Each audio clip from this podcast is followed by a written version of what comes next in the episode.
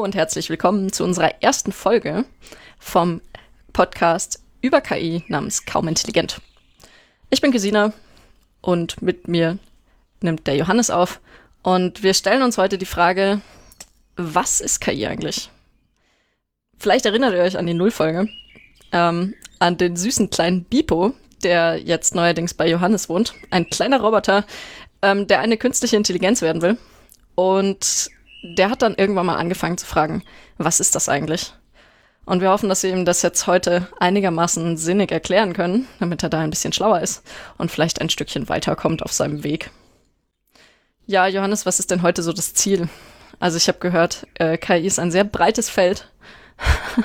das ist absolut richtig. Ich wollte noch mal ganz kurz aufgreifen, dass du gesagt hast, der süße Bipo. Ich muss leider eine Horrorstory erzählen. Bipo war die ganze Zeit unterwegs bei mir und hat alles verwüstet. Ähm, ich weiß nicht, ich hatte dir erzählt, dass der so einen kleinen Laser hat und der sagt immer, das sei ein Todeslaser. Das Problem ist nur, ähm, ja, ist halt ein Laserpointer, aber das noch viel zerstörerische ist nicht sein, sein krasser Todeslaser, sondern einfach, wie er hier wild hin und her fährt und äh, hier seine Weltherrschaftsgelüste auslebt. Von daher nix hier mit süßer Bipo. Ähm, ja, aber KI ist tatsächlich ein sehr breites Feld und es gibt super viele Anbindungsmöglichkeiten und ich glaube, das zeigt auch einfach schon der derzeitige gesellschaftliche Dialog, ähm, von welchen unterschiedlichen Bereichen man jetzt schon was zu KI hört. Das ist echt ziemlich stark. Da kann man, glaube ich, überall erstmal anfangen, in jedem Bereich der Gesellschaft und äh, kann dann anfangen, da auch darüber zu diskutieren, wo da KI zum Beispiel irgendwie äh, sinnvoll wäre. Genau, wir wollen vielleicht heute erstmal so ein bisschen darüber sprechen, einfach über diese Hauptfrage, was ist KI, künstliche Intelligenz? Und von der Gliederung her haben wir uns das Ganze so vorgestellt, ähm, wir würden gerne mal so ein bisschen reinhören in diese ominöse Gesellschaft, von der wir gerade schon gesprochen hatten. Und wir haben da tatsächlich äh, eine kleine Umfrage gestartet in unserem näheren Umfeld. Und die war sehr breit angelegt, dazu später mehr. Und da hatten wir einfach mal ja, die Frage gestellt, was ist eigentlich KI? Das ist so ein bisschen der erste Punkt, den wir heute besprechen wollen. Einfach mal gucken, was die Leute geantwortet haben und das Ganze so ein bisschen zerpflücken quasi. Und ja, mal schauen quasi, was davon wahrscheinlich heute schon der Realität entspricht und was vielleicht noch in kompletter Ferne liegt. Die zweite Idee, die wir dann machen wollen, ist, wir möchten natürlich auch mal in die Literatur schauen. Es gibt eine unglaubliche Fülle von Literatur, auch äh, neuerdings nochmal sehr stark befeuert, ähm, die sich mit dem Thema künstliche Intelligenz beschäftigt. Und da gibt es natürlich auch erstmal sehr viele Definitionen davon. Und die möchten wir gerne heute mal so ein bisschen näher bringen und möchten dann vielleicht mal wagen, auch unsere eigene Definition von künstlicher Intelligenz äh, ja, zu besprechen. Aber hier natürlich eine Vorwarnung, die ist sicherlich nicht perfekt. Das wollte ich gerade noch sagen, genau. Also die ist sicherlich nicht perfekt und die resultiert wahrscheinlich auch einfach so ein bisschen aus der Idee, die wir mittlerweile auch in unserem Forschungsgebiet davon bekommen haben. Ganz genau. Ja, dann nochmal vielleicht so als kleine Abründung davon würden wir gerne nochmal uns äh, anschauen, was ist denn die Abgrenzung zwischen der Idee von KI, die man vielleicht normalerweise hat, aus zum Beispiel ähm, sowas wie Filmen, aus Popkultur und dem, was eigentlich im Forschungsfeld stattfindet. Und da werden wir später nochmal hören, dass es da eine Abgrenzung von sogenannter schwacher und starker KI gibt. Dazu später aber dann mehr. Jo, Gesina, ich würde sagen, wir fangen direkt mal an mit der Umfrage, die wir gestartet haben. Und da ist so ein bisschen der Oberpunkt, was verstehen denn eigentlich Menschen, die wir gefragt haben, unter KI. Genau. Da wäre jetzt natürlich die erste Frage, gut, es ist jetzt eine eher kleinere Umfrage gewesen und sie war jetzt nicht wahnsinnig strukturiert, denn wir haben erstmal Leute aus unserem eigenen Umfeld gefragt. Bloß, dass jetzt unsere Hörer einen Eindruck haben, wie groß war die Studie denn? Wie viele Teilnehmer waren es denn am Ende? Das waren super viele. Also ja, wahrscheinlich jetzt nicht so diese Größenordnung, die man vielleicht von irgendeiner Volksumfrage kennt. Das natürlich nicht, aber ähm, ich fand es echt interessant. Ich habe viele Leute angeschrieben und die Rückmeldungsquote, die war erstaunlich hoch. Ich habe jetzt keine äh, tagesaktuellen Zahlen, aber ich fand es super interessant, wie viele Leute da auch mal zurückgeschrieben haben und einfach so ein bisschen ihre Idee von KI gegeben haben. Und es gab auch super viele unterschiedliche Antworten.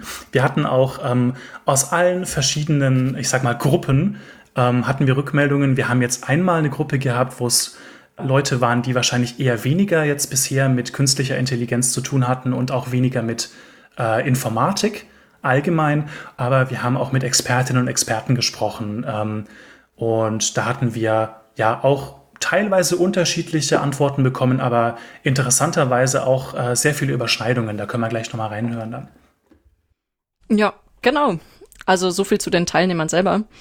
Ähm, die Frage, die sie beantworten mussten, war einfach nur, was ist für sie KI?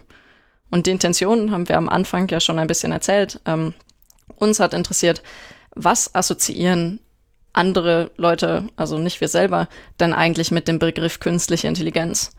Und ähm, ja, da ist wirklich viel rausgekommen. Ich möchte mich an der Stelle nochmal herzlich für die ganzen Rückmeldungen bedanken. Du vermutlich auch, Johannes, oder? Absolut. Also ich fand das wirklich cool. Man sieht auch einfach, dass vielen Leuten so ein bisschen ziemlich viele Fragen auch im, im Nacken brennen. Von daher auch nochmal ein ganz, ganz großes Dankeschön für die Leute, für die ich es vielleicht noch nicht explizit gesagt habe. Vielen, vielen Dank für die Rückmeldung.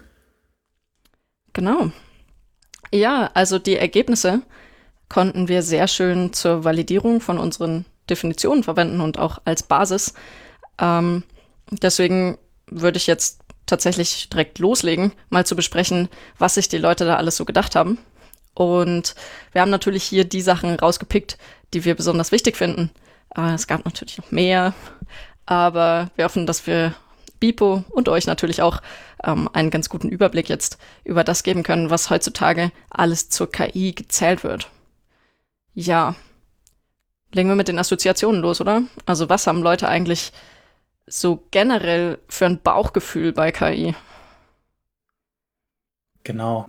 Also ich fand es interessant, dass wir teilweise auch recht unterschiedliche Einschätzungen haben. Und zwar, wir haben das hier mal so ein bisschen betitelt als, ich sag mal, kontroverse Einschätzungen, ähm, beziehungsweise auch mal polarisierende Einschätzungen. Ähm, wir haben zum Beispiel, das fand ich interessant, also wir werden das natürlich vollkommen anonym hier auch vorlesen, überbewertetes Buzzword ist schlecht definiert und vage verwendet. Würde ich sogar so unterschreiben, zumindest für Teile von den Dingen, die heutzutage künstliche Intelligenz genannt werden.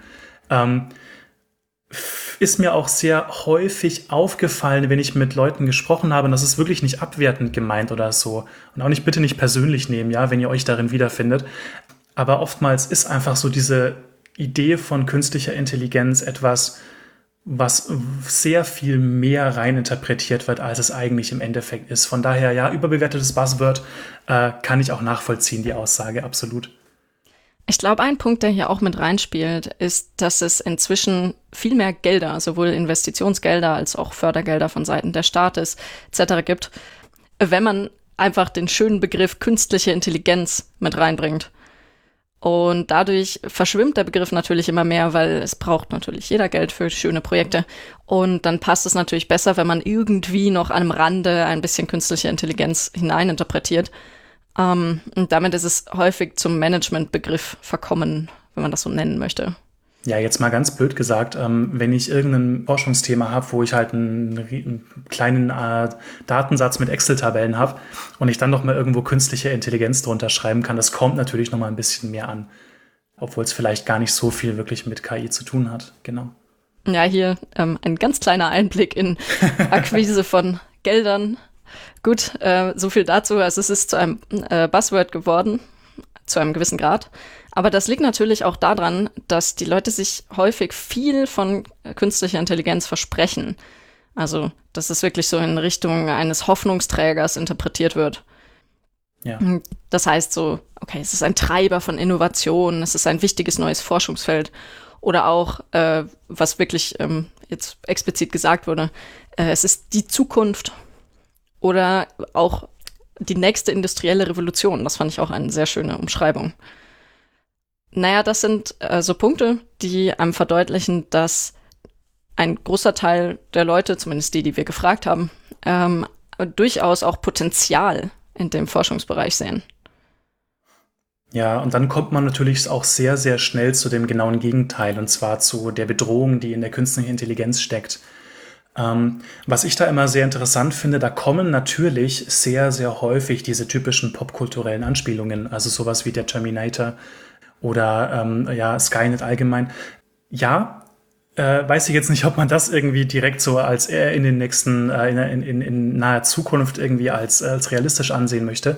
Ich glaube aber trotzdem, dass es in gewissen Bereichen, und da können wir vielleicht später noch mal ein paar Sachen aufgreifen, dass es durchaus äh, Bereiche gibt, in denen man auch KI anwendet, heutzutage schon, und wo es auch wirklich problematisch sein kann. Also ich nenne mal als Beispiel natürlich militärische Aktionen. Ähm, oder auch selbst im Kleinen, zum Beispiel, wenn man sich mal anschaut, ähm, wie mit Algorithmen teilweise, ja, man nennt das immer so schön die Algorithmen.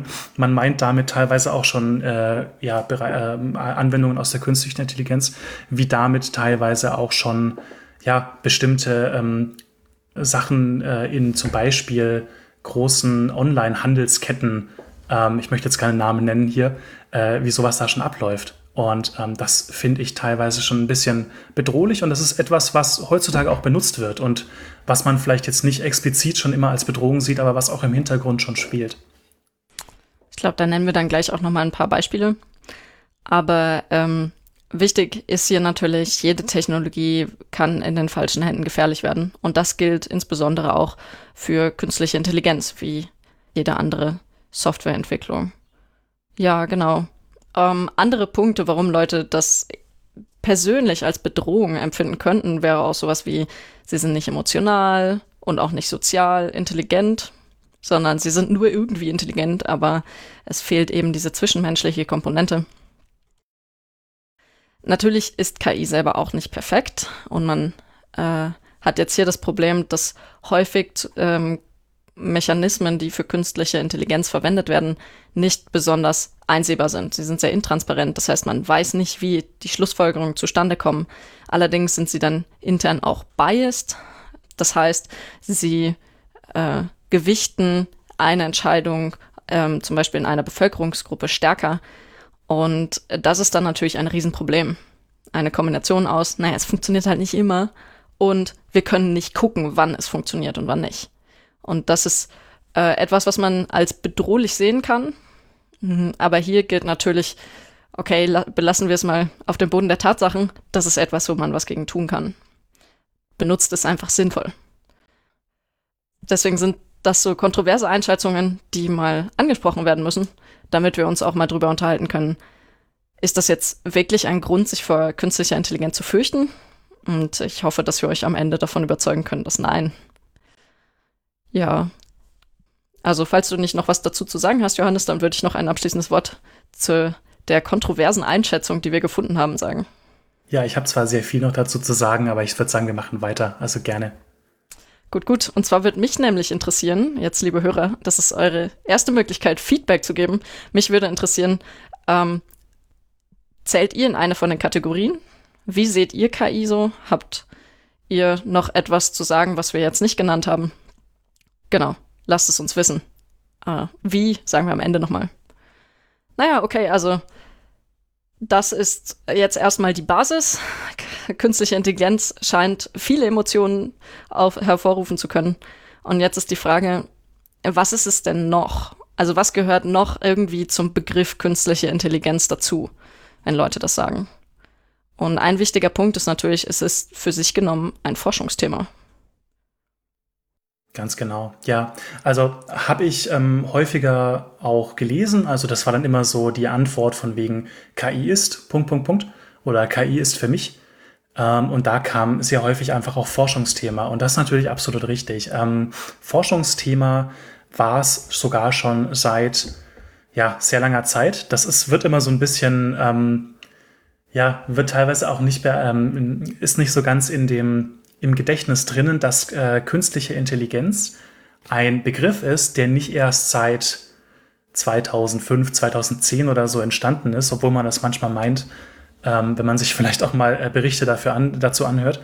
Ähm, KI ist wirklich schon ein Forschungsthema für eine sehr lange Zeit gewesen und wir würden gerne auch in der Zukunft noch mal eine extra Folge dafür machen, wo es einfach nur darum gehen soll, was ist eigentlich die Geschichte von künstlicher Intelligenz und Jetzt so als kleiner Teaser kann man ja vielleicht schon mal verraten, KI ist spätestens geprägt worden, dieser Begriff in den 1950er Jahren. Da gab es eine Forschergruppe, die hat sich wirklich mal zusammengesetzt und hat sich überlegt, ähm, wie können wir es denn schaffen, Maschinen ja so zu designen und dass sie eben bestimmte Arten von Intelligenz oder zumindest äh, Prozesse, die ein Mensch als intelligent ansehen würde, dann auch simulieren kann. Und das finde ich auch ein ganz interessantes Ding.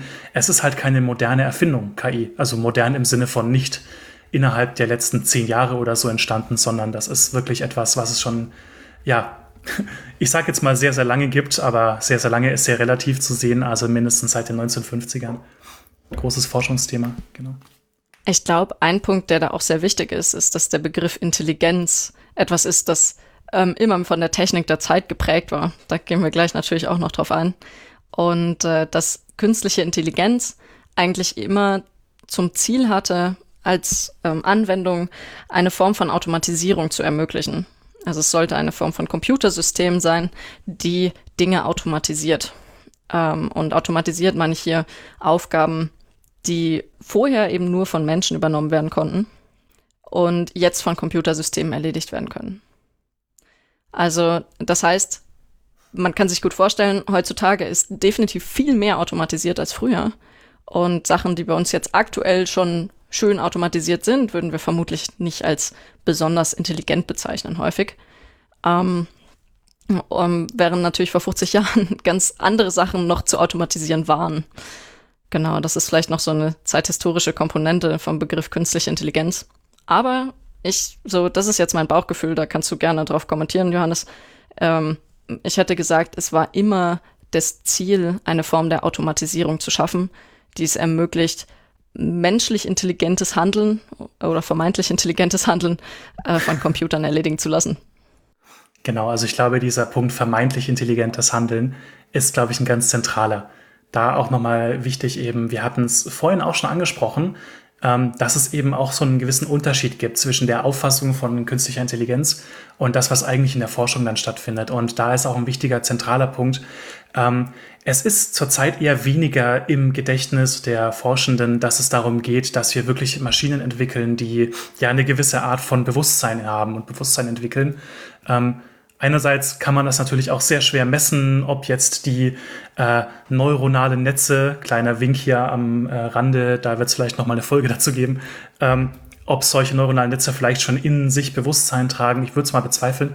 Ähm, aber hier ist ganz wichtig, ähm, es geht erstmal darum, dass wir eben simulieren können, dass wir darstellen können, dass bestimmte Dinge auch automatisiert werden können ähm, und dass es zumindest so wirkt. Und jetzt nochmal vielleicht etwas weiter heruntergebrochen, auch nicht nur ähm, heutzutage sehr viel Forschung darin, äh, dass man versucht, etwas intelligent wirken zu lassen, sondern es sind vor allem die kleinen Teilbereiche, bei die es eben darum gehen soll, dass man eben bestimmte Dinge auch äh, ähm, einfach von Maschinen lösen kann. Das geht nicht nur um so etwas wie mit einem, mit einer Maschine interagieren, zum Beispiel einfach eine Konversation halten. Thema Chatbots zum Beispiel wird ja dem einen oder anderen äh, ein Begriff sein, äh, sondern auch so kleine äh, Dinge wie zum Beispiel zu automatisieren, bestimmte ähm, Entscheidungen zu treffen. Da natürlich auch wieder sehr, sehr kritisches Thema, je nachdem, in welchem Bereich man Entscheidungen hat. Ähm, da geht es aber weniger darum, dass man etwas schafft, was im Endeffekt äh, dann auch wirklich ein Bewusstsein voraussetzt. Und weil du es gerade noch mal angesprochen hast, was ich auch super interessant fand, ähm, ja, es ist auf jeden Fall mehr als Robotik, aber es ist erstaunlich, was eigentlich trotzdem heutzutage mit den großen Errungenschaften, die man in KI hatte, teilweise einfach für Dinge noch nicht so gut funktionieren. Ich meine, jedes Kind kann ab einem gewissen Alter eine Tasse tragen oder ein Glas Wasser tragen. In der Robotik hat man heutzutage damit eventuell noch ein bisschen Probleme sowas wie eine menschliche Hand so zu äh, steuern, dass sie eben auch bestimmte Sachen macht. Und das ist ein ganz interessanter Punkt hier. Es ist immer die Frage, wo wird der Fokus gesetzt eben ähm, in den Bereichen, die man mit KI quasi besetzen möchte. Ja. Und ich fand auch ganz schön, dass du jetzt erläutert hast, meistens geht es gar nicht darum, dass die, das, was man automatisiert, am Ende intelligent ist, sondern am Ende ist halt die Lösung, die man nutzt, scheinbar intelligent. Uh, ein schönes Beispiel hier sind auch Putzroboter. Also jeder ist dem Reinigungspersonal zutiefst dankbar, wenn sie alles sauber machen. Aber zu Hause muss man das meistens selber machen und äh, Staubsaugen macht halt nur wirklich nicht so viel Spaß. Das heißt, man hätte gerne einen Staubsaugerroboter. Man hätte die nicht gerne, dass man damit angeben kann, dass man einen intelligenten Roboter zu Hause hat, sondern man hätte ihn einfach gerne dafür, dass man nicht mehr selber Staubsaugen muss. Und äh, ein Nebenprodukt ist eben, dass er relativ intelligent wirkt, also je nach Modell und so weiter, und scheinbar sich zum Beispiel die Räume merkt. Ähm, das heißt, äh, da ist wirklich die Frage, wo ist jetzt tatsächlich der Fokus? Ja, genau. kleine Anekdote für mich am Rande dann aus meinem Leben im Internet. Ich habe heute ein schönes, äh, schönes Bild auf Reddit gesehen bei, ich glaube, es war Mildly Infuriating. Ähm, ein Putzroboter, also so ein kleiner äh, Roboter, der quasi immer rumfährt. Das Problem war nur, der hat, glaube ich, irgendeinen Stein erwischt und hat dann schön den Parkettboden aufgekratzt. Also Thema ähm, Intelligenz nicht so weit hergeholt, sag ich mal. Ähm, wenn du als Mensch irgendwann siehst, dass das halbe Parkett zerkratzt ist, dann würdest du vielleicht aufhören zu staubsaugen. Ähm, die Frage ist natürlich immer, welche Sensoren waren da drin, bla bla bla, aber ja, fand ich irgendwie ganz witzig. Also mit Intelligenz, naja. Hoffen wir, dass du aufhören würdest. ja, äh, wenn ich es rechtzeitig merke und nicht irgendwie nebenbei krass Musik höre oder so, dann vielleicht höre ich dann auch auf, wenn mein schöner Parkettboden zerkratzt wird. Genau. Ja. Da gibt es auch sehr schöne Buchtipps zu solchen Geschichten. Gut. Also, ähm, die Anwendung von künstlicher Intelligenz ist meistens Automatisierung. Jetzt ist die nächste Frage, was sind denn so Basistechnologien oder ähm, Basiswissenschaften, die man mit künstlicher Intelligenz assoziiert?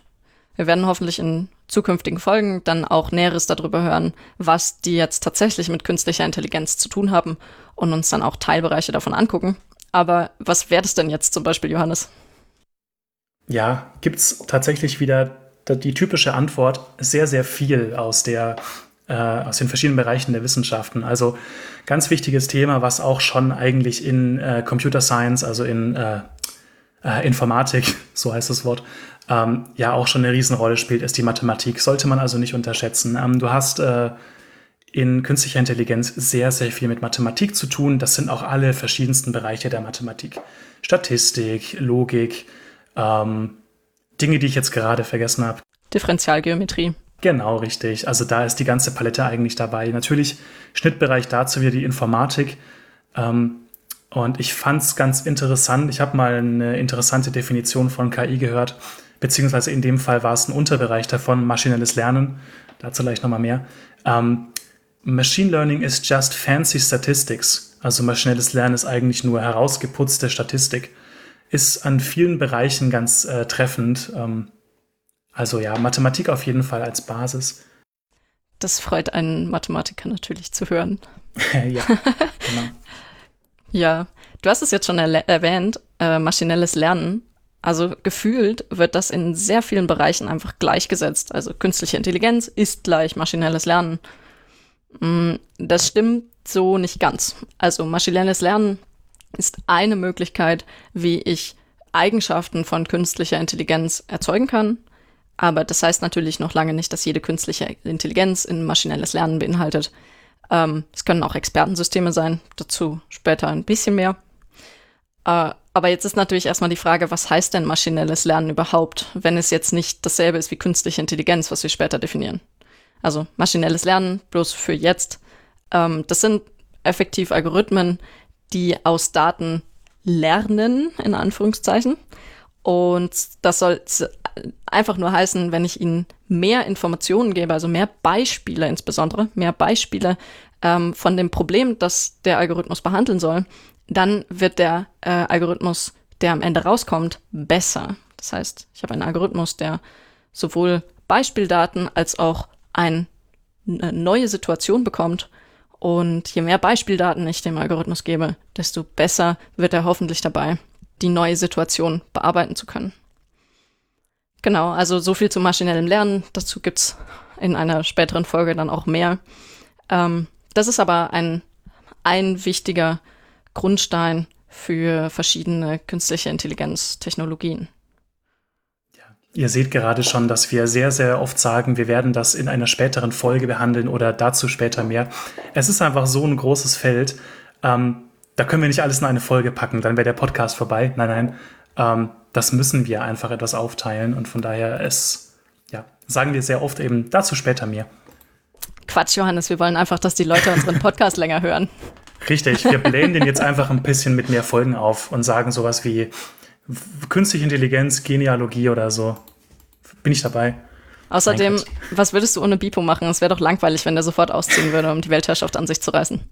Ich würde sagen, mein Leben würde zwar vielleicht etwas äh, entspannter und gemütlicher werden, aber ich glaube, ich würde den kleinen Kerl schon vermissen. Da hast du recht. Genau. Ähm, gebt euch mit den aktuellen Definitionen zufrieden, aber mit einer Definition natürlich noch nicht.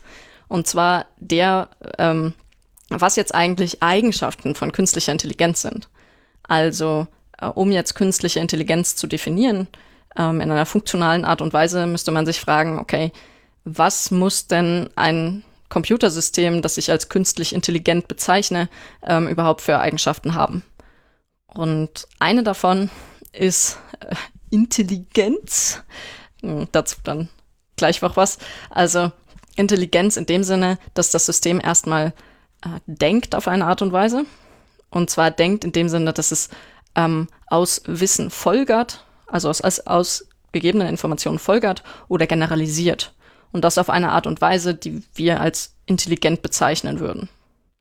Um, ähm, man kann das auch formulieren als äh, der Algorithmus, der ein Problem lösen soll, kann mit bisher ungesehenen Situationen umgehen. Das heißt, ich weiß vorher noch nicht, was alles auf mich zukommen wird, weil zum Beispiel ich nicht jedes Bild, was eine reale Situation im Straßenverkehr abbilden kann, einmal aufnehmen kann, um mir dann einfach eine Tabelle zu machen, was muss ich in welcher Situation machen. Dafür gibt es einfach viel zu viele. Das heißt, ich muss mit einem, einer kleinen Teilmenge, vielen, also einigen Beispielen von Verkehrssituationen starten und hoffe dann, ähm, dass ich einen Algorithmus finde, der von diesen Verkehrssituationen auf eine neue Situation, zum Beispiel mit Personen anderer Kleidungsfarbe, umgehen kann. Was braucht man dazu, dass man generalisieren kann? Also wichtige ähm, Teile dieses intelligenten Handelns sind zum Beispiel Mustererkennung, das heißt, äh, dass ich aus einem Bild, das ja nur aus Pixeln besteht, ähm, tatsächlich Informationen wie da ist ein Fußgänger herausziehen kann. Dann auch sowas wie Einschätzen von Situationen. Das heißt, äh, es wird Information aus der gegebenen Input extrahiert und diese, Situa äh, diese Information dann auch in ein Format gebracht, mit dem was, was anfangen kann. Und am Ende ist auch noch ein wichtiger Teil dieses sogenannten Denkens, äh, dass zum Beispiel Schlussfolgerungen stattfinden, wie ich sollte jetzt bremsen. Ähm, das wäre zum Beispiel eine Schlussfolgerung eines Planungsalgorithmuses, der äh, schätzt, dass der Fußgänger, der vorher erkannt wurde, vermutlich jetzt in die eigene Trajektorie reinläuft. Also hier ein paar Beispiele aus dem autonomen Fahren. Das heißt, wir wollen eine Form des Denkens, die erst Muster erkennt, dann vielleicht auch zusätzlich Situationen einschätzt und vielleicht dann auch neue Informationen aus diesen extrahierten Informationen schlussfolgert. Das wäre jetzt so eine wichtige ähm, Kategorie von Eigenschaften. Ja, was gibt's noch, was du jetzt künstlicher Intelligenz zuschreiben würdest? Oder was du bräuchtest, damit du es künstlich intelligent nennst? Ja, du hattest gerade schon angesprochen, ne, diesen typischen Begriff der Intelligenz allgemein. Ich glaube, wir haben einfach, einfach noch das Problem, dass wir äh, Intelligenz bei uns Menschen auch sehr, sehr schlecht definieren können. Und ähm, gehen wir jetzt mal davon aus, dass wir sowas haben, wie was du gerade schon genannt hattest, also zum Beispiel Mustererkennung, das ist so was Typisches, was man äh, in der Psychologie dann Wahrnehmung nennen würde. Also es gibt ja den großen Bereich Wahrnehmungspsychologie.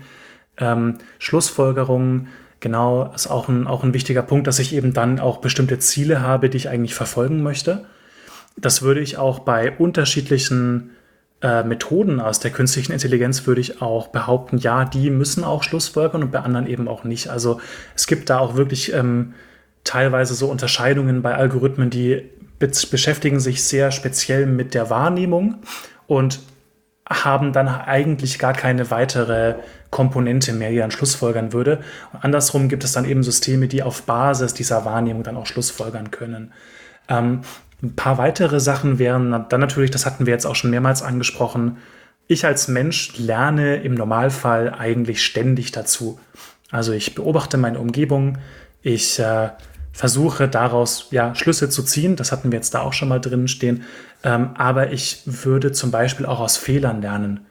Also angenommen, ich äh, bin noch ein kleines Kind und laufe über die Straße und dann kommt ein schnelles Auto und hupt, dann werde ich diesen Fehler nicht nochmal machen. Also gegeben, dass ich, äh, ja, dass das Auto auch früh genug bremst. Entschuldigung jetzt gleich hier für diesen pessimistischen Ausblick hier.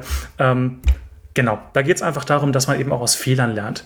Und ich werde definitiv dann nicht mehr über die Straße rennen, weil ich einfach das mit einer negativen äh, ja, Erfahrung assoziiere.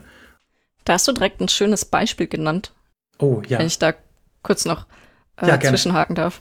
Und zwar, ähm, wenn du, du hast jetzt eine Situation beschrieben, wo ein Mensch hoffentlich schon nach nur einem Fehler ähm, das nie wieder machen wird. Je nach dem Algorithmus, den ich verwende für meine künstliche Intelligenz, kann es aber sein, dass ich hier ganz, ganz viele solche fehlerhaften Beispiele brauche, dass ich sie in Anführungszeichen fixen kann oder äh, verbessern kann. Mm, das ist auch ein wichtiger Punkt, den man beachten sollte, je nachdem, was für einen Anwendungsfall man hat. Sollte man sich überlegen, okay, brauche ich etwas, was ich mit möglichst wenigen Beispielen verbessern kann oder etwas, wo ich auch mal viele Beispiele erzeugen kann. Also da wäre ein Beispiel, ähm, wenn ich Fehlererkennung in einer Industrie-Fertigungskette äh, habe, dann habe ich vielleicht schon einen sehr großen Satz an fehlerhaften äh, Modellen und an guten Modellen. Und ich kann mehr längere Zeit lang mein System erst auf diesen bekannten Daten antrainieren, habe dann ein System, das hoffentlich einigermaßen funktioniert und kann das dann nebenher laufen lassen, neben meiner äh, normalen Fertigung und meinen normalen ähm, Fehlererkennungschecks. Und wenn jetzt dieses System einen Fehler macht, also einen Fehler nicht erkennt, ähm, dann kann ich das immer wieder verwenden, um das System im laufenden Betrieb noch ein bisschen anzupassen. Also je nachdem, wo man gerade ist und wie hoch zum Beispiel die Qualitätsstandards sein müssen, kann man auch mit vielen Beispielen zum Beispiel etwas verbessern. Oder wenn ich äh, zum Beispiel mehr Beispiele generieren kann. Das heißt, ich habe keine obere Schranke wirklich an Beispielen, die ich zur Verfügung stellen kann, in denen das System versagt. Ja. Genau. Ja, das würde man, äh, das, was du gerade genannt hast, ne, dass man im Betrieb quasi auch direkt schon wieder reagiert auf solche Dinge, das würde man, glaube ich, in dem Fall dann auch Online-Learning nennen. Also ich war, bin quasi schon äh, in the wild und ähm, möchte meine Anwendung einsetzen und kann dann eben trotzdem noch direkt im realen Betrieb lernen. Hat ja auch super viele Vorteile, weil ich ja nicht dann wieder nicht in diesen Laborbedingungen bin, sondern wirklich auch direkt schon in dem Feld äh, lerne, in dem ich eigentlich dann ja angewendet werde als KI. Ähm, ich würde mal gerne noch mal weiterspringen und zwar, ich fand es ganz interessant, was äh, unsere ähm, potenziellen Zuhörerinnen und Zuhörer ähm, sich für Anwendungsbereiche vorgestellt haben für künstliche Intelligenz. Und ich würde vielleicht mal ganz kurz ein paar vorlesen aus der wirklich langen Liste und da noch mal ein super, super Dankeschön dafür. Ähm, wir haben hier zum Beispiel äh, ein Thema, was man vielleicht gar nicht so erst assoziiert mit ähm, künstlicher Intelligenz, und zwar Suchmaschinen. Ähm, wurde, wurde genannt und ähm, ja, Thema Suchmaschinen, da steckt natürlich auch künstliche Intelligenz drinnen. Und zwar, wenn man sich mal überlegt, ähm, ich kann natürlich entweder aus einer einzigen Quelle lernen, also aus einer Informationsquelle, oder wenn ich in einer Suchmaschine bin, wie zum Beispiel von einer äh, mehrfarbigen äh, äh, Suchmaschine unseres Vertrauens, äh, dann stecken da natürlich sehr, sehr viele User drinnen. Und äh, dann kann ich aus sehr, sehr vielen ähm, Eingaben von solchen Userinnen und Usern eben auch lernen. Und äh, bei Suchmaschinen ist dann zum Beispiel ein wichtiger Punkt, äh, dass sowas wie Spracherkennung, und zwar wirklich geschriebene Sprache, ähm, auch besser erkannt wird und dann auch die Intention des Nutzers ähm, erkannt wird. Und darauf können sich solche Suchmaschinen dann auch besser anpassen. Das heißt. Entschuldigung, ja, erzähl. Das heißt, kurze Frage, an wie vielen Schritten einer Standardsuche im Internet würdest du sagen, steckt im Hintergrund irgendwo ein bisschen künstliche Intelligenz? okay, also mein Hauptgebiet ist leider nicht die Suchmaschine und das nennt sich auch äh, Information Retrieval, für die, die es interessiert. Ähm, ich würde behaupten, wir können es ja mal kurz durchgehen. Ähm, wenn ich einen Satz eingebe bei einer großen Suchmaschine, ich möchte hier keinen Namen nennen, aber ihr wisst genau, welche ich meine, ähm, dann steckt da zum Beispiel schon drinnen sowas wie Wortvervollständigungen. Das kann ich zum Beispiel mit einer riesen Tabelle machen von Worten, klar. Oder ich mache das ein bisschen intelligenter mit einer ja, künstlichen Intelligenz, die einfach dann schon äh, sieht, zum Beispiel auch Satzvervollständigung. Ähm, was sind denn das für nächste Worte? Da würde zum Beispiel schon KI drin stecken, meiner Meinung nach.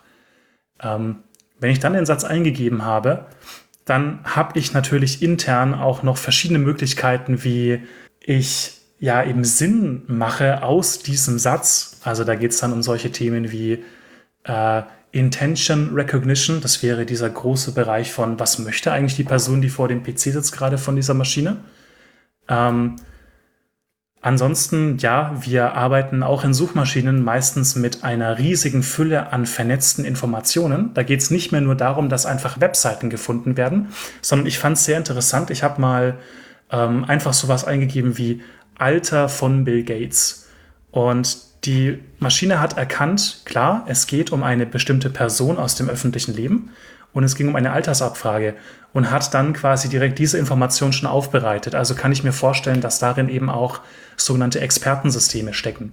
Expertensysteme sind einfach Riesensysteme, die strukturierte Wissen abspeichern und auch die Semantik, also die Bedeutung von solchen Anfragen dann darstellen. Also ich glaube, um die Frage zu beantworten, da steckt sehr viel KI drin. Ja, und vermutlich auch verschiedenster, ähm, verschiedenster Technologie. Ja, das wäre auch mal spannend, da eine neue Folge, also eine Folge dazu zu machen. Mal schauen, ob wir da jemanden finden, der sich explizit mit dem Thema befasst. Okay, das heißt, ähm, hier begegnen die meisten vermutlich schon tagtäglich einem kleinen Bröckchen künstliche Intelligenz. Was gibt's dann noch so? Also ich meine, ich kann jetzt aus meinem Bereich berichten, aus der Automobilindustrie. Ähm, da ist natürlich so die große Zukunft, auf die viele Unternehmen hinarbeiten, dass man es schafft, autonom zu fahren, ähm, wo dann zum Beispiel die Wahrnehmung und die Planung dazu fallen würden. Also das wäre jetzt ein Bereich, wo künstliche Intelligenz ein Hoffnungsträger wäre, dass zukünftige Technologien ermöglicht werden. Ja, dasselbe gilt, glaube ich, auch für die Medizin. Äh, hier wird sehr wenig künstliche Intelligenz oder, äh, naja, sehr kann man nicht sagen. Hier wird künstliche Intelligenz schon ein bisschen verwendet und die Hoffnung ist, dass sie zum Beispiel Diagnosen verbessern kann, ähm, zum Beispiel Diagnose von äh, Bildern medizinischer Untersuchungen. Und ein Punkt, äh, um noch die Liste der Sachen, die man hoffentlich in Zukunft und jetzt aber auch akut jeden Tag mitbekommt oder vielleicht in dem Fall besser nicht mitbekommt ähm, von künstlicher Intelligenz, ist IT-Security. Denn ich schätze mal, die meisten von euch haben einen Mail-Account und ihr wollt gar nicht wissen, welcher Prozentsatz der weltweit abgesetzten Mails Spam ist. Und die typischen Spam-Filter, ähm, also wirklich gute Spam-Filter arbeiten heutzutage auch mit äh, Formen von künstlicher Intelligenz. Genau. Hast du noch interessante positive Anwendungsbereiche hinzuzufügen? ich gehe gerade mal so ein bisschen durch die Liste durch. Ähm, ja, du hattest gerade noch Medizin angesprochen. Also ganz interessant. Ähm, in dem Bereich, in dem ich forsche, wir haben auch teilweise in der Gruppe ähm, schon Anwendungen, die sich eben in der Medizin äh, an, ansiedeln. Da gibt es zum Beispiel solche Dinge wie ähm, Schmerzerkennung. Es gibt Bereiche, wo ich einfach nicht die, die Patientinnen oder Patienten fragen kann, ob sie Schmerz empfinden. Und da gibt es zum Beispiel auch schon interessante Anwendungen, die eben dann versuchen, auch Schmerz zu automatisiert zu erkennen. Also das ist auf jeden Fall auch ein aufstrebendes Feld, wo auch schon aber sehr viel geforscht wird darin. Und auch natürlich super spannend. Ja, das auf jeden Fall. Genau. Ja, es also das, was wir uns euch hier hoffentlich verdeutlichen können, ist, ähm, es gibt sehr, sehr viele Anwendungsbereiche für künstliche Intelligenz. Ihr habt sehr häufig auch schon, ob ihr es wisst oder nicht, schon mit Bröckchen von künstlicher Intelligenz, die sehr, sehr gute kleine Helfer sind, zu tun. Und es gibt natürlich auch noch viel mehr. Also Computerspielgegner, ähm, Onlinehandel, Werbeindustrie, Industrie 4.0 Anwendungen. Ähm, Teilweise auch in der Verwaltung oder auch Personalentscheidungen kann KI angewendet werden. Für persönliche Assistenten in vielen Handys, wo Sprachassistenten und teilweise auch Chatbots hilfreich sind. Äh, für Tastatureingaben über Sprache, das finde ich auch manchmal sehr hilfreich. Genau. Das sind ganz viele Anwendungsgebiete, denen ihr vermutlich auch schon begegnet sind. Es gibt viele, viele mehr. Ähm, wir würden euch jetzt gerne noch ein, zwei nennen, die äh, einen etwas kritischeren Blick brauchen. Und zwar zum einen wäre das das Militär. Und äh, hier ist natürlich ist die berechtigte Befürchtung, dass ähm, künstliche Intelligenz hier für automatische Waffensysteme verwendet wird. Und äh, wie Johannes schon erwähnt hat, das ist natürlich etwas, ähm, wo man wirklich aufpassen muss. Das ist eine Anwendung, wenn sie in die falschen Hände gerät, ähm, kann man sich jetzt drüber streiten, ob Militär nicht generell die falsche Hand dafür ist. Äh, äh, wenn sie in die falschen Hände gerät, äh, kann das wirklich großen Schaden anrichten. Möchtest du da noch was hinzuzufügen, hinzufügen oder vielleicht noch ein Beispiel nennen, Johannes? Ja, also gar nicht mal so viel mehr hinzufügen. Ich ähm, ja, würde auch unterschreiben, also für militärische Anwendungen, da lassen wir mal lieber bei KI die Finger davon. Da gibt es genügend Horrorszenarien, die man da auch äh, nutzen kann. Man sollte Töten nicht automatisieren. Richtig, guter Zusammenfassung. Ja, ich verweise da auch auf die Zivilklausel der Universitäten, also die sehr oft auch zum Glück Anwendung findet. Genau. Ja, ähm, vielleicht anderes Thema auch, vielleicht was noch etwas problematischer ähm, sein könnte, das Thema Überwachung. Ähm, das fängt an mit automatisierten Systemen, auch im, im Internet zum Beispiel, äh, von Überwachung. Da kann man sich solche Sachen vorstellen wie einen einfachen Wortfilter zum Beispiel ähm, nach bestimmten Themen. Und was heutzutage auch schon möglich ist, ist auch die Verbindung von mehreren Worten hin zu ja, ganzen Erkennungen von den ähm, Topics, also quasi von den ähm, derzeitigen, ach, was ist denn das deutsche Wort wieder für Topic, Gesina? Themen. Bestimmt Themen. Themen, Dankeschön, Ovi. Dankeschön. genau. Äh, ja, Themen, die, ähm, die gerade in einem, in einem Text zum Beispiel eine Rolle spielen. Und von daher, ähm, das Problem ist, fängt genau dann an, wenn solche Systeme einfach fehlschlagen und sie ähm, aus der Bombenstimmung, die existiert hat auf der Grillparty, dann plötzlich ein ähm, böses Szenario hervorschwören, was einfach so nicht existiert. Von daher auch ein sehr schwieriges Thema tatsächlich Überwachungssysteme.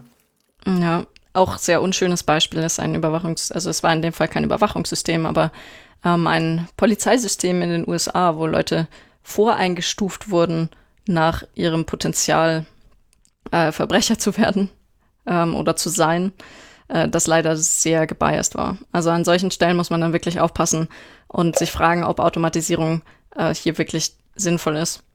Oder ob man so etwas wie ein Social Credit System, das KI gestützt funktioniert, überhaupt haben möchte. Naja, um die Stimmung nicht so sehr zu drücken, man kann Überwachung, also mithilfe von künstlicher Intelligenz natürlich auch für sowas verwenden, dass man überprüft, ob, sein, ob es seinen Katzen noch sehr gut geht. Hier gibt es auch sehr schöne Beispiele von Leuten, die einen Katzen, einen kleinen Katzenüberwacher ähm, sich installiert haben. Äh, also es gibt auch schöne Anwendungen, aber denkt äh, gerade ähm, die Forscher unter euch vielleicht, äh, denkt drüber nach, was ihr tatsächlich am Ende damit machen könnt und macht.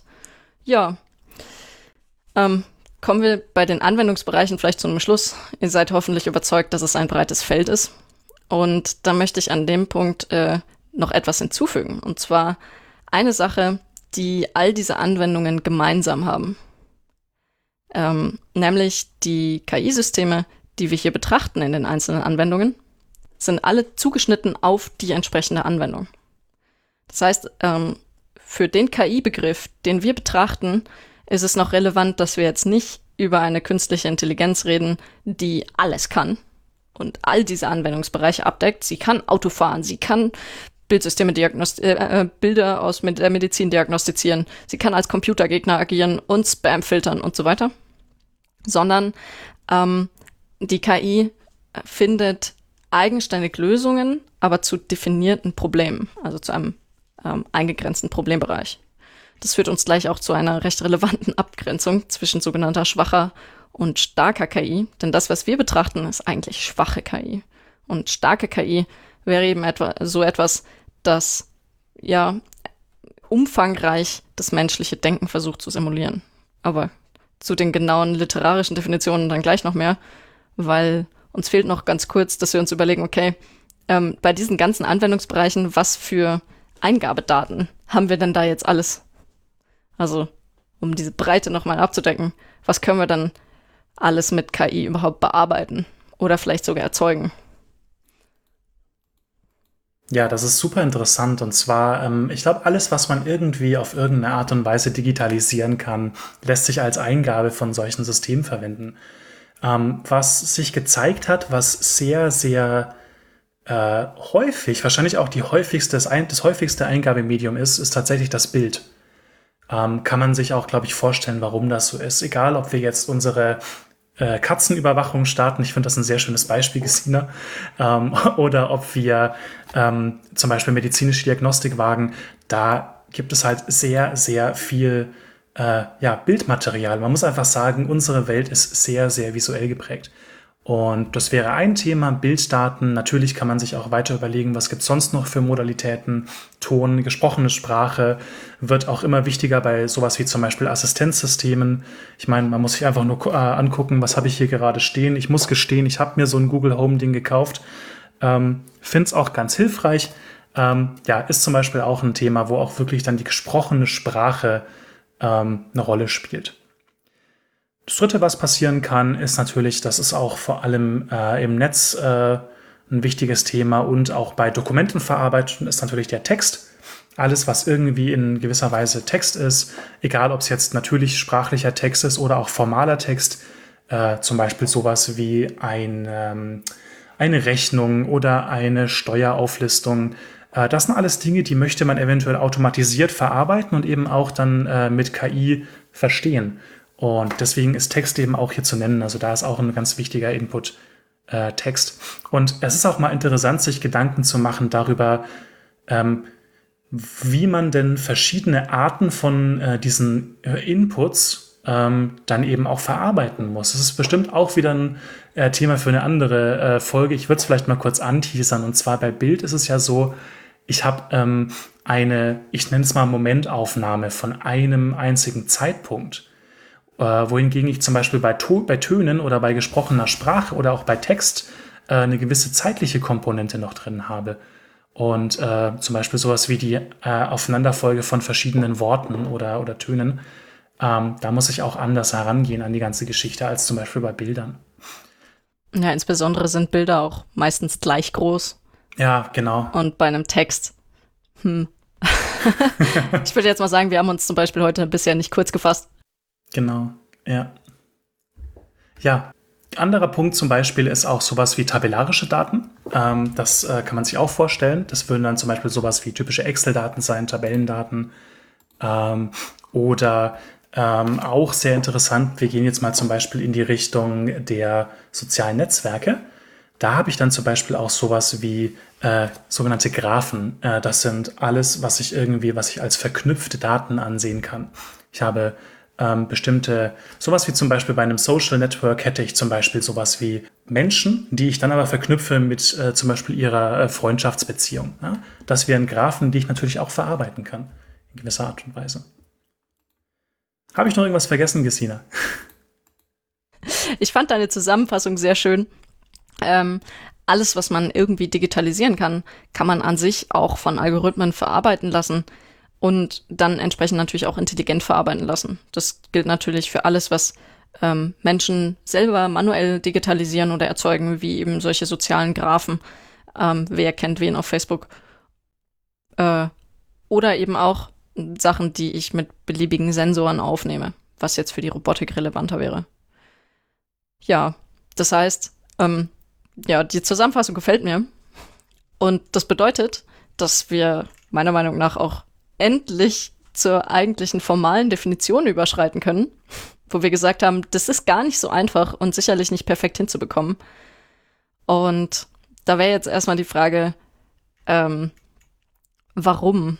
Willst du da vorweg schon was sagen oder lassen wir es die Leute einfach merken? Du meinst, warum wir das defini definieren wollen? Naja, warum wir es definieren wollen, das liegt ja an Bipo. Aber eher die Frage, warum ist es gar nicht so einfach, das zu definieren? Also, warum gibt es dann nicht die Bilderbuchdefinition, die klipp und klar sagt, das ist künstliche Intelligenz und das nicht? Ja, ich kann vielleicht kurz was davor schon sagen, aber wird bestimmt auch gleich nochmal aufgegriffen. Ähm, der Punkt ist einfach, es liegt schon in der, in der Natur des Wortes, künstliche Intelligenz. Also künstlich, da kann man sich vielleicht nochmal ein bisschen was drunter vorstellen. Ähm, wir haben hier zum Beispiel mal die Definition laut Duden für künstlich rausgesucht. Das kann ich ja mal ganz kurz vorlesen. Natürliche Vorgänge nachahmt oder nicht auf natürliche Weise von sich gehend. Ich glaube, das ist noch relativ anschaulich. Ähm, ich glaube, weitaus problematischer ist die Definition des zweiten Wortes Intelligenz. Und bei Intelligenz, da ist man bei einem sehr, sehr, ich sag mal, nee, ich sag nicht problematisch, aber ich sage, es ist ein Begriff, den man eben einfach sehr schwer definieren kann. Ähm, Intelligenz ist immer die Frage, wie misst man denn zum Beispiel Intelligenz? Ähm, was man zum Beispiel in der Psychologie macht, ist, man schaut sich sehr oft äh, Intelligenztests an, die aber auch sehr umstritten sind, weil sie eben ja nur Teile der äh, Intelligenz testen. Ähm, da gibt es ja zum Beispiel solche Dinge wie äh, die Reaktionsfähigkeit oder die Assoziation, die ähm, Analogiefindung und so weiter. Ähm, aber es gibt einfach noch sehr, also es ist zumindest in der aktuellen Forschung so, dass es eben auch noch ähm, weitere Arten der Intelligenz gibt, zum Beispiel auch emotionale Intelligenz, soziale Intelligenz. Ähm, das wird damit gar nicht abgedeckt. Von daher, man sieht hier schon, ich glaube, das liegt vor allem am zweiten Wort Intelligenz. Und was ist denn Intelligenz genau? Soll ich da vielleicht auch mal auf die Duden-Definition eingehen? Hau sie raus, ja. Jo, also der Duden sagt, ähm, Intelligenz ist die Fähigkeit des Menschen, abstrakt und vernünftig zu denken und daraus zweckvolles Handeln abzuleiten. Das heißt, da ist irgendwie dieser Begriff des Denkens drin. Ähm, naja, vernünftig ist jetzt auch nicht so leicht zu definieren. Ich wollte es gerade sagen, ja. genau, aber das heißt, wir müssen irgendwie denken und daraus Handeln ableiten. Das ist zumindest schon mal, das sind Sachen, womit man anfang, was anfangen kann. Also, äh, gut, wir müssen jetzt natürlich noch wissen, was heißt jetzt denken eigentlich. Mein Wikipedia ist da vielleicht ein bisschen aufschlussreicher. Ähm, wenn ihr da vielleicht auch selber mal gerne, gerne nachschauen. Ich fand den Artikel auch sehr aufschlussreich. Ähm, hier wird Intelligenz äh, effektiv gleichgesetzt mit kognitiver Leistungsfähigkeit. Und kognitive Leistungsfähigkeit äh, im Umfang eines kognitiven Systems kann beschrieben, beschrieben werden als ein äh, kognitives System ist ein digitales System, das äh, mit Hilfe von Schnittstellen zwischen digitaler Welt und der Umwelt Dinge wahrnimmt, verstehen kann und daraus Schlüsse ziehen kann. Jetzt vielleicht erinnert ihr euch ähm, eben an diese Eigenschaften, die wir gefordert haben.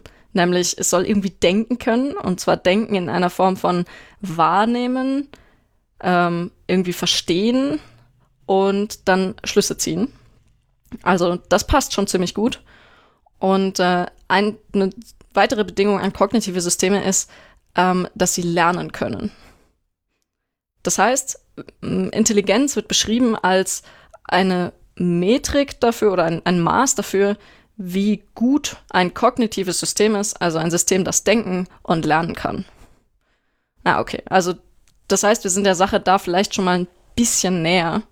Und wenn wir das jetzt mit dieser Definition von künstlich zusammenbringen wollen, also künstlich im Sinne von, es ist nicht natürlich, sondern geschaffen, äh, dann haben wir zumindest mal eine grobe Vorstellung davon, auch wenn natürlich weiterhin offen bleibt, was, ab welchem Zeitpunkt ist denn etwas tatsächlich geschaffen und nicht durch einen guten Teil natürlichen Zufall entstanden. Und bei Intelligenz, naja, was ist denn jetzt gute kognitive Leistungsfähigkeit? Und da fand ich es ganz interessant, Johannes, dass du die Psychologie angesprochen hast, weil du ja meintest, bei der Psychologie ist es genau andersrum. Die definieren äh, die Leistungsfähigkeit einfach anhand des Tests. Das heißt, sie sagen, es gibt hier diesen Test und gute kognitive Leistungsfähigkeit ist, wenn du gut in diesem Test bist. Genau. Ähm, magst du vielleicht mal auf die verschiedenen, also die typischen Formen von Intelligenz in der Psychologie noch kurz eingehen? Also du hast jetzt emotionale und äh, kognit äh, also kognitive Intelligenz, emotionale Intelligenz und soziale Intelligenz angesprochen. Was muss man sich jetzt darunter vorstellen? Ja, das ist jetzt so ein bisschen der Punkt. Äh, ich habe mich nicht so gut darauf vorbereitet. also ich bin mir nicht 100% sicher, ehrlich gesagt, bei diesen verschiedenen Arten. Psch, das sagst du nicht, Pipo. Ähm, Pipo ist gerade woanders, der hört nicht mit. nee, das Ding ist, ähm, ähm, ja, also ich glaube, den, äh, das Typische, was man kennt vom, äh, vom Intelligenztest, ist eben genau das, was man sich vielleicht darunter vorstellt, was man, man hat so diese typischen Zahlenreihen, ja. Also ich habe sowas wie ähm, 2, 4, 8, 16, 32, was ist die nächste Zahl darin? Ähm, das kommt aus der Mathematik. Was man nämlich da gerade gehört hat, waren die Quadratzahlen. Und also alles quasi 2 hoch irgendwas. Ähm, das ist eben eine Form der Intelligenz, aber ähm, ich hatte es vorhin schon angesprochen und das kann ich zumindest sagen. Ähm, ich glaube auch nicht, dass das eben das äh, schlussendliche sein sollte, wie man Intelligenz misst. Denn wenn man zum Beispiel mal schaut, ich hatte ja vorhin schon gesagt, emotionale Intelligenz, ähm, da geht es auch um sowas wie Empathie, um Einfühlsamkeit. Ja?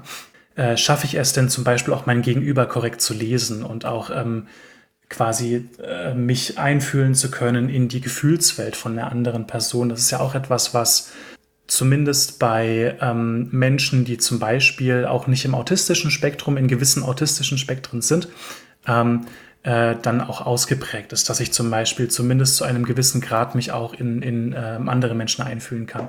Das könnte ich zum Beispiel zu emotionaler Intelligenz sagen. Das spielt auch so ein bisschen in die soziale Intelligenz äh, mit rein. Ähm, ansonsten, wie gesagt, da bin ich jetzt kein Experte darin. Von daher sage ich da mal lieber nicht mehr weiter was dazu. Ja, also die Psychologen da draußen, bitte straft uns Lügen. Richtig. Ähm, also kognitive Intelligenz ist halt alles, was mit Denken, also dieses vernünftige Denken, logische Denken zu tun hat und auch das, was man relativ gut mit einem Intelligenztest messen kann. Naja, gut, mehr oder weniger gut, wer weiß. ähm, emotionale Intelligenz ist, wie gut kann ich mich in andere hineinversetzen und ihn nachfühlen. Und ähm, soziale Intelligenz ist, wie gut kann ich andere motivieren oder begeistern und mich in eine Gruppe einfinden und soziale Akzeptanz erzeugen. Also das sind, ihr, ihr seht schon, das ist gerade äh, die letzten beiden sind halt sehr, sehr schwer zu messen und äh, auch mit ein Grund, warum wir noch lange nicht bei einer in, äh, künstlichen Intelligenz angekommen sind, die wirklich vollständig Menschen nachahmen kann. Ich glaube, da sind wir auch bei direkt der nächsten Definition, oder? Sollen wir mal weitergehen? Also wir haben jetzt uns schon mal anhand von Basisquellen eine Definition erarbeitet, mit der man grundsätzlich leben kann. Aber wir haben immer noch ein bisschen Probleme damit. Ähm, mal schauen, was andere so sagen. Wen hast du noch? Ja, ich glaube, wir können auch einfach mal auf die, äh, wieder in die Geschichte schauen. Ich hatte es ja vorhin schon angesprochen, ähm, künstliche Intelligenz als äh, wirkliches Fachgebiet, was auch äh, intensiv erforscht wurde und auch noch heute wird. Das hat eigentlich äh, gestartet 1900. Äh, man kann es fast äh, man kann das relativ genau ähm, äh, ähm, festhalten. Und zwar ähm, gab es eine große Konferenz, und zwar die so eine Dartmouth-Konferenz. Ich hoffe, ich habe das richtig ausgesprochen. Ich denke mal nicht, dass ich es richtig ausgesprochen habe. Ähm, und zwar war das Ganze 1956, im Juli und August 1956, wenn meine Quellen hier stimmen. Ähm, und da gab es viele Forscher, und man muss hier wirklich sagen Forscher, ja, es waren ausschließlich Männer, ähm, unter anderem um äh, John McCarthy. Ja? Und John McCarthy wird auch als der Vater der künstlichen Intelligenz bezeichnet. Der hat sich nämlich mal zusammengetan mit diesen Männern und hat sich überlegt, ähm, wir müssen mal formalisieren, was wir denn eigentlich wollen von Maschinen, die eben Intelligenz simulieren. Und zwar kam hier dann eine schöne Definition heraus, die auch recht ja, sprechend ist. Und zwar, künstliche Intelligenz soll eben natürliche, und da habe ich jetzt mal in Klammern auch menschliche Intelligenz, ähm, simulieren.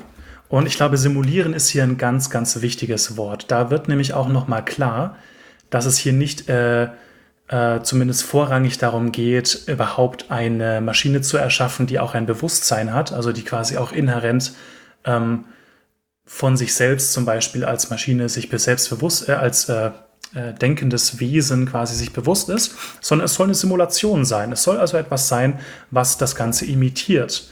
Und diese ähm, Denkweise, die kam schon von äh, ein paar Jahre vorher, und zwar von einem sehr, sehr großen Informatiker und äh, heutzutage würde man auch sagen, einem Menschen, der auch in künstlicher Intelligenz geforscht hat, und zwar von Alan Turing. Das ist ein Begriff, der, den hat man bestimmt auch schon mal gehört. Ähm, daher ist zum Beispiel auch der sogenannte Turing Award, der Nobelpreis der, ähm, der Informatik abgeleitet. Und ähm, äh, es gibt äh, zum Beispiel diesen sogenannten Turing-Test. Äh, Turing selber hatte ihn noch das sogenannte Imitation Game genannt. Da gibt es auch einen sehr guten Film dazu, der auch äh, glücklicherweise The Imitation Game heißt. Ähm, und äh, in dem Test geht es einfach darum, dass man eben ähm, ein Gedankenexperiment sich überlegt hat, wo es darum geht, ähm, solange ich mit einem Wesen, was sich auf der anderen Seite einer Wand befindet, also ich kann dieses Wesen nicht äh, einsehen, aber ich kann mit ihm kommunizieren über Text. Und solange ich eben nicht ähm, unterscheiden kann zwischen einer natürlichen Person, einem Menschen, und einer Maschine, die eben mir Antworten gibt. Wenn ich das nicht mehr unterscheiden kann, dann ist dieser Test bestanden. Und ähm, da sieht man eben auch, äh, Alan Turing selber hat auch nie davon gesprochen, doch hat schon davon gesprochen, aber eben in diesem Imitation Game ging es eben nicht darum, ein Bewusstsein, ein Bewusstsein, also ein Wesen zu erschaffen, was sich selbst bewusst ist und eben etwas zu simulieren. Und das finde ich auch erstmal eine sehr sprechende Definition. Künstliche Intelligenz soll natürliche, also menschliche Intelligenz simulieren. Ja, das ist ein, eine schöne Definition, muss ich sagen die noch mal ein bisschen, noch ein bisschen näher daran kommt, ähm, wie man jetzt tatsächlich Intelligenz messen kann, indem man eben einen Turing-Test draufschmeißt und schaut, wie gut er funktioniert. Natürlich äh, ist das nur begrenzt möglich, weil je nachdem, ähm, welches Problem man hat, ist es halt recht schwierig, Menschen und KI zu vergleichen. Ich habe gehört, Menschen können äh, Radar nicht gut sehen, zum Beispiel. Ja, wird schwierig. Naja, genau. äh, was von der Definition würdest du dann übernehmen? Ähm, du meinst jetzt von der Definition, die ich gerade vorgelesen habe? Mhm. Ähm, ja, schwieriges Thema. Also ich würde sie gerne alle nehmen, weil irgendwie alle so ihren Wahrheitsgehalt haben. Ich hätte sogar noch eine andere Definition, die ich eigentlich am schönsten fände die auch interessanterweise bei jemanden, äh, den ich gefragt habe, auch äh, vorgekommen ist. Und äh, würde ich mal ganz kurz vorlesen. Und zwar ist das von Elaine Rich von 1963. Und zwar, ähm, da wird künstliche Intelligenz ähm, beschrieben als äh, Informatikprobleme. Also da geht es jetzt nochmal um das äh, große äh, der Feld der Informatik. Informatikprobleme, die Menschen noch besser lösen können als Maschinen. Und da denkt man sich natürlich erstmal so intuitiv, ja gut, das ist aber etwas, was ich ja anscheinend nie erreichen kann, weil ich möchte ja Maschinen beibringen, äh, dass sie etwas lösen können. Und sobald ich der Maschine das beigebracht habe, dann fällt das nicht mehr unter diese Definition. Also ja, Informatikprobleme, die Menschen noch besser lösen können als Maschinen. Ähm, Finde ich aber insofern interessant, weil es nämlich genau ähm, dieses äh, Thema aufgreift, dass wir uns in einem Feld befinden, was quasi immer, sobald wir ein weiteres Stückchen davon gelöst haben, also in Anführungszeichen gelöst haben, dann trotzdem noch weitergeführt wird. Ja? Also sobald wir quasi den, äh, den, den nächsten Lichtpunkt auf unserer Karte ähm, äh, erhellt haben, ähm, geht es aber gleich weiter, weil wir gleich noch mehr sehen, was wir erforschen können. Von daher finde ich das nämlich eine sehr, sehr schöne Definition auch von künstlicher Intelligenz. Da kann ich nur zustimmen. Und das passt auch sehr gut in dem, was äh, zu dem, was wir eben besprochen haben, dass sich dieser Intelligenzbegriff irgendwie entwickelt. Und zwar das, was früher intelligent galt, ist vielleicht heute so Standard. Wenn wir mal zurückdenken, irgendwann wurde ABS ähm, äh, in Autos eingeführt als Assistenzsystem. Und ich kann mir gut vorstellen, dass die Leute damals das als der absolute neue, heiße, intelligente Scheiß betrachtet ja. haben. Genau. Ich werde jetzt nicht verraten, wie alt ich bin. ähm, genau. Aber heutzutage ist das einfach ein Standardassistenzsystem und wir würden das jetzt nicht als sonderlich intelligent, sondern einfach als einen Algorithmus betrachten. Genauso, um zu den Staubsaugern zurückzukommen, ähm, wenn dann mal jeder seinen eigenen Staubsauger hat und er ständig gegen die Möbel fährt und nur irgendwie es schafft, den Boden sauber zu kriegen, mehr schlecht als recht, dann wird man den auch nicht mehr als wahnsinnig intelligent betrachten. Das Problem ist gelöst und wir können eigentlich immer noch ein bisschen besser Staubsaugen als er. Richtig, genau. Ähm, genau, das heißt, an der Stelle ist diese Problemdefinition sehr wahr. Ja, ich finde es auch interessant, äh, wenn man sich mal überlegt, wie auch sich der Begriff gewandelt hat. Ähm, künstliche Intelligenz, wenn man sich früher zum Beispiel angeschaut hatte, dass man äh, sowas hatte wie ein, ein Schachspiel zum Beispiel ähm, oder bestimmte andere Arten von wirklich äh, klar definierten Spielen mit klar definierten Regeln, äh, rundenbasiert und so weiter, dann hatte man dort ja auch erstmal gesagt, ja gut, das ist ein Problem, wo normalerweise auch Menschen wo man auch assoziiert, dass äh, Menschen, die zum Beispiel sehr gut Schach spielen können, das wird als sehr intelligent angesehen. Wenn man sich das Ganze aber mal runterbricht, man kann theoretisch, wenn man ausreichend Rechenpower hat, kann man sich ja theoretisch auch diese ganzen Züge und auch die Folgezüge berechnen. Ja? Und es ist eigentlich quasi erstmal nur ein formales Problem, was ich auch wirklich komplett beschreiben kann mathematisch. Und dann kann ich das Ganze ausführen, natürlich gegeben, dass ich die Rechenleistung dafür habe. Und bei Schach wird es ein bisschen schwierig. Ähm, die etwas modernere, ähm, nicht Definition, aber die moderne, die modernere Ansicht von KI ist eben genau dieses Thema, ähm, dass ich Dinge habe, die ich eigentlich nicht wirklich gut formal beschreiben kann. Sowas wie zum Beispiel Gesichtserkennung. Ähm, was ist denn, ähm, wenn ich ein, also wie definiere ich denn mathematisch, wie man ein Gesicht erkennt? Das kann ich eigentlich fast nur auf irgendeine Art von höherer, ähm, ja, Wissensrepräsentation machen. Ich kann zum Beispiel nicht sagen, äh, dass, äh, ähm, dass ich jetzt, wenn ich diese beiden Zahlen addiere oder so, dann kommt Bruce Willis raus. Ja, jetzt mal als ganz blödes Beispiel. Ich bin immer super schlecht im Beispielen finden.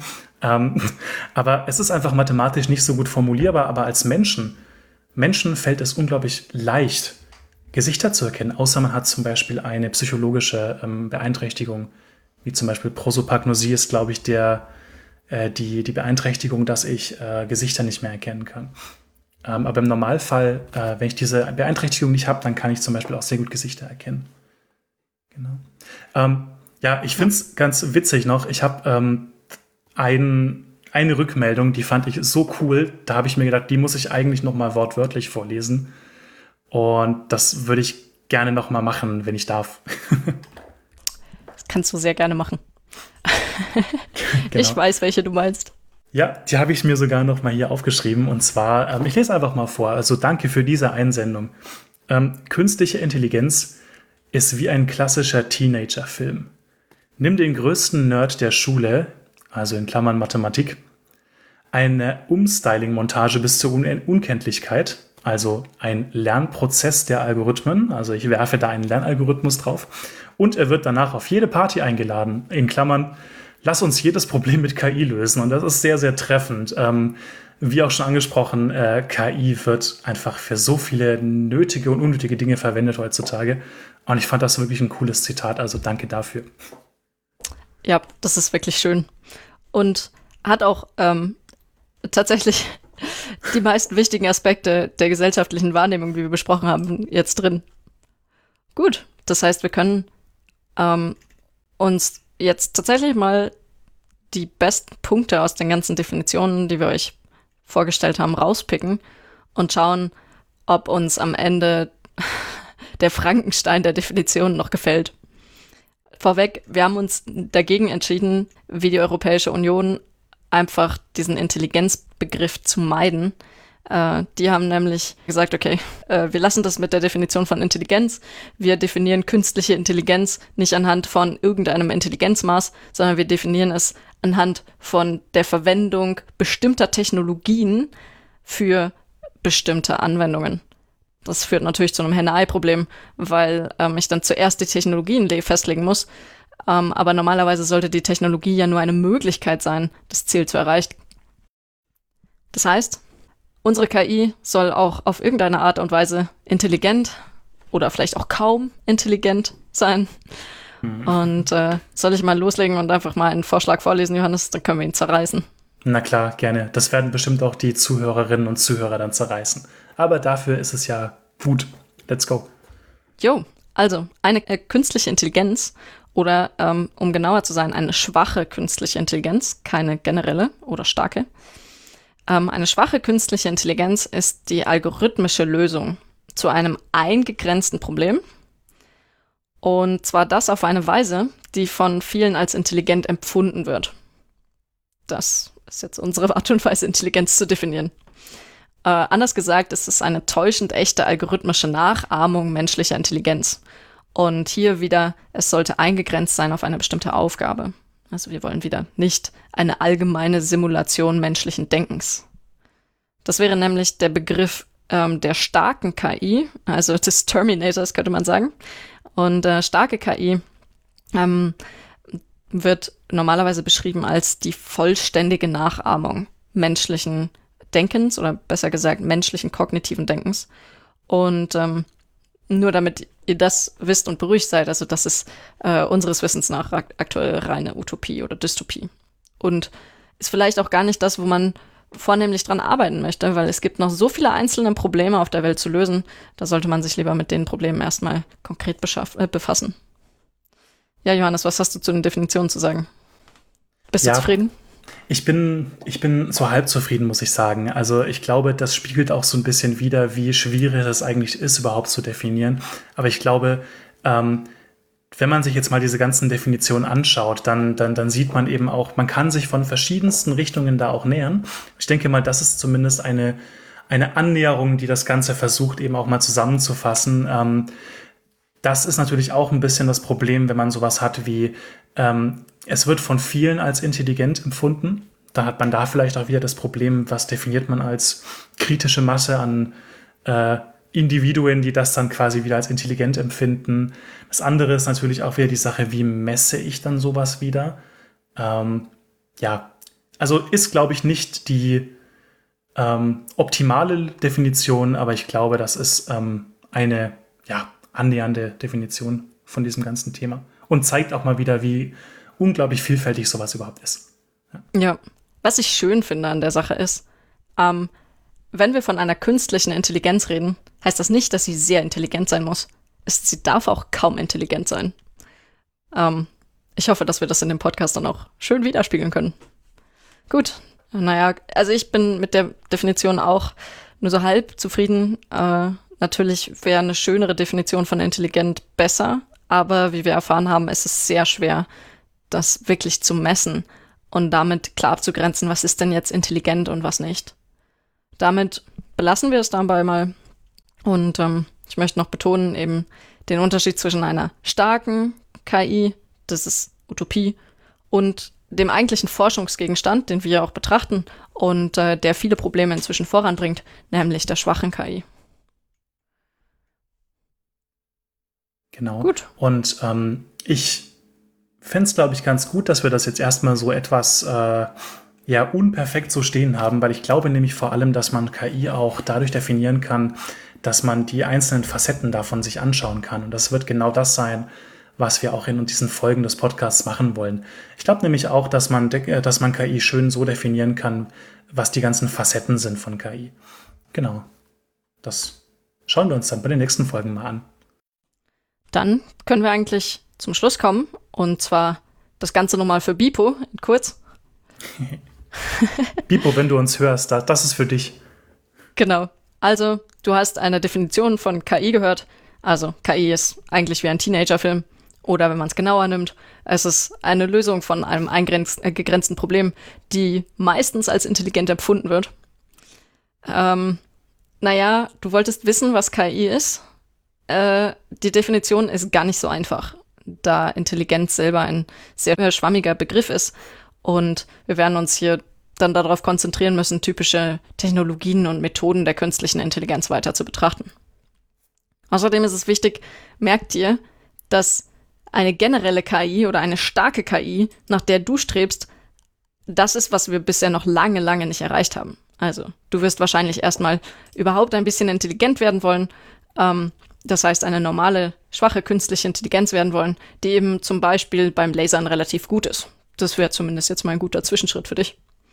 Und was auch wichtig ist, ähm, versuch künstliche Intelligenz nicht mit den Technologien zu verwechseln, die man braucht oder öfter verwendet, wenn man künstliche Intelligenz erzeugen möchte oder äh, programmieren möchte.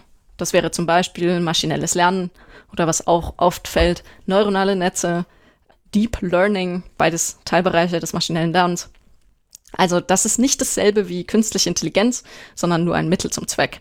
Und es gibt auch andere Möglichkeiten, das zu erreichen. Ja, genau. Also so viel zu dem, was ist eigentlich KI und was ist es nicht. Und zu guter Letzt, ich hoffe, du hast mitgenommen, dass künstliche Intelligenz wirklich ein sehr breites Feld ist.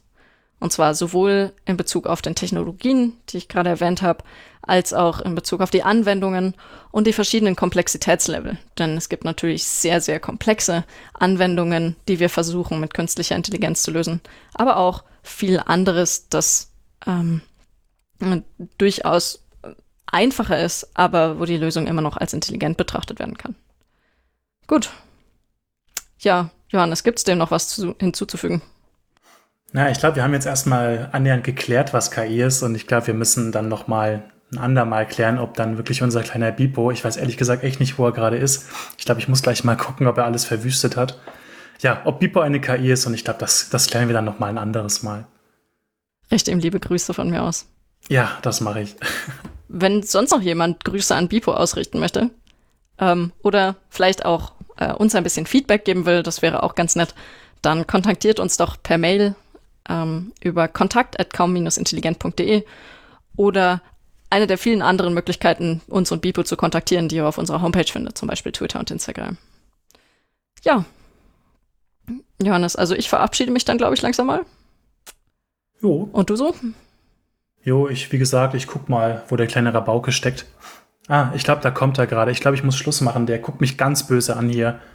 Also wenn ich gleich nicht mehr spreche oder so, dann weißt du Bescheid, dann ruf bitte irgendwie Menschen an, die hier in der Umgebung sind. Dankeschön.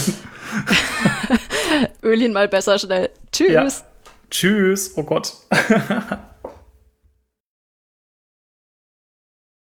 Freut euch jetzt auf die Highlights aus dieser Podcast-Folge. Gekürt vom Schadenfreude-Modul von Bipo. Bipo. Äh, und Olli, sind deine Ohren noch dran? Hallo, liebe in kaum Intelligentler. Wovon redet ihr?